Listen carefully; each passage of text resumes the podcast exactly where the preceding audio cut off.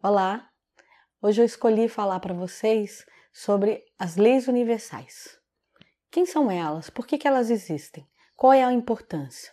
Então, é um conjunto de leis que foram criadas para manter a harmonia no universo. Essas leis são leis que elas regem tanto os espíritos encarnados quanto os desencarnados.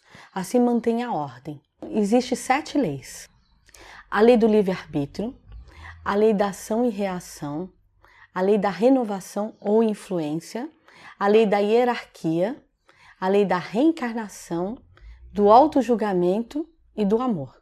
Falarei uma a uma, porque assim ficará melhor compreendido por todos. Eu vou falar sobre a lei do auto-julgamento. É uma lei que eu gosto muito. Por quê? Porque ela te orienta que não cabe você julgar jamais o ato do outro mas cabe você se auto-julgar. E por que isso?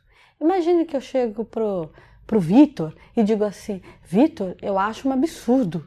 Para mim, o seu pior defeito é a sua teimosia. Ele vira para mim e fala: Paula, pois para você é o meu pior defeito e para mim é a minha maior qualidade. Pois se não fosse a minha teimosia, eu não teria chegado até aqui, eu não teria saído de tal lugar, não teria feito tal estudo como é que eu acho que eu tenho o direito de julgar o outro?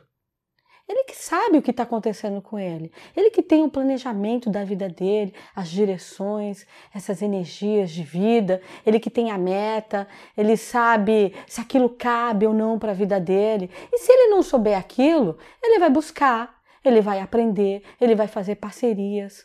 Então eu tenho que estar aberta na vida a fazer parcerias, a usar a minha energia da influência, a estender a minha mão para o outro, mas jamais apontar. Eu posso apontar para mim. Eu posso decidir se aquilo cabe ou não na minha vida. Se o que o Vitor faz, se eu gosto ou não. E se eu quero aquela experiência com ele. Isso eu posso. Porque a energia dele vai resvalar na minha energia. Mas eu não posso ditar como ele tem que se comportar com ele e para ele. Isso eu não posso. Então é uma lei que ela faz você se conhecer, porque você vai ter que fazer seu exame de consciência diariamente, né? E que exame é esse? Então vamos lá. Os espíritos nos orientam que todo dia, antes da gente dormir, o último pensamento tem que ser para a gente, porque ali esse último pensamento ele vai ter dois atos. O primeiro, examinar se a nossa vivência daquele dia foi boa, se faltou alguma coisa, se teve uma falha, onde a gente se deixou, onde a gente se perdeu, é, o que, que eu abandonei nesse trajeto de vida, vai me colocar ali no rumo. A partir do momento que eu fiz esse exame de consciência, isso é o auto-julgamento. Ao mesmo tempo, nesse segundo ato, eu estou orientando meu espírito para quando ele sair do meu corpo e ele for até o cosmo, ele colhe a energia da Paula. Porque se eu faço auto-julgamento, eu uso o meu plano de vida. Eu usando o meu plano de vida, eu oriento o meu espírito a buscar a minha energia, aquilo que eu preciso, a energia da minha vitalidade.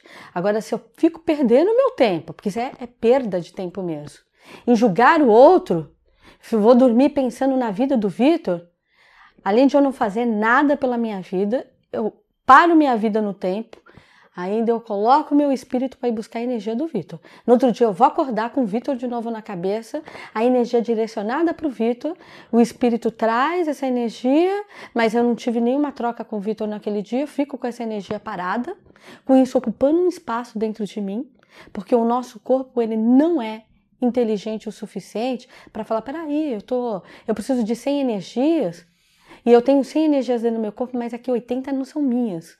80 é do mundo. Deixa eu distribuir essa energia aqui com o mundo. Não. Ele para de receber energia porque ele já se sente completo.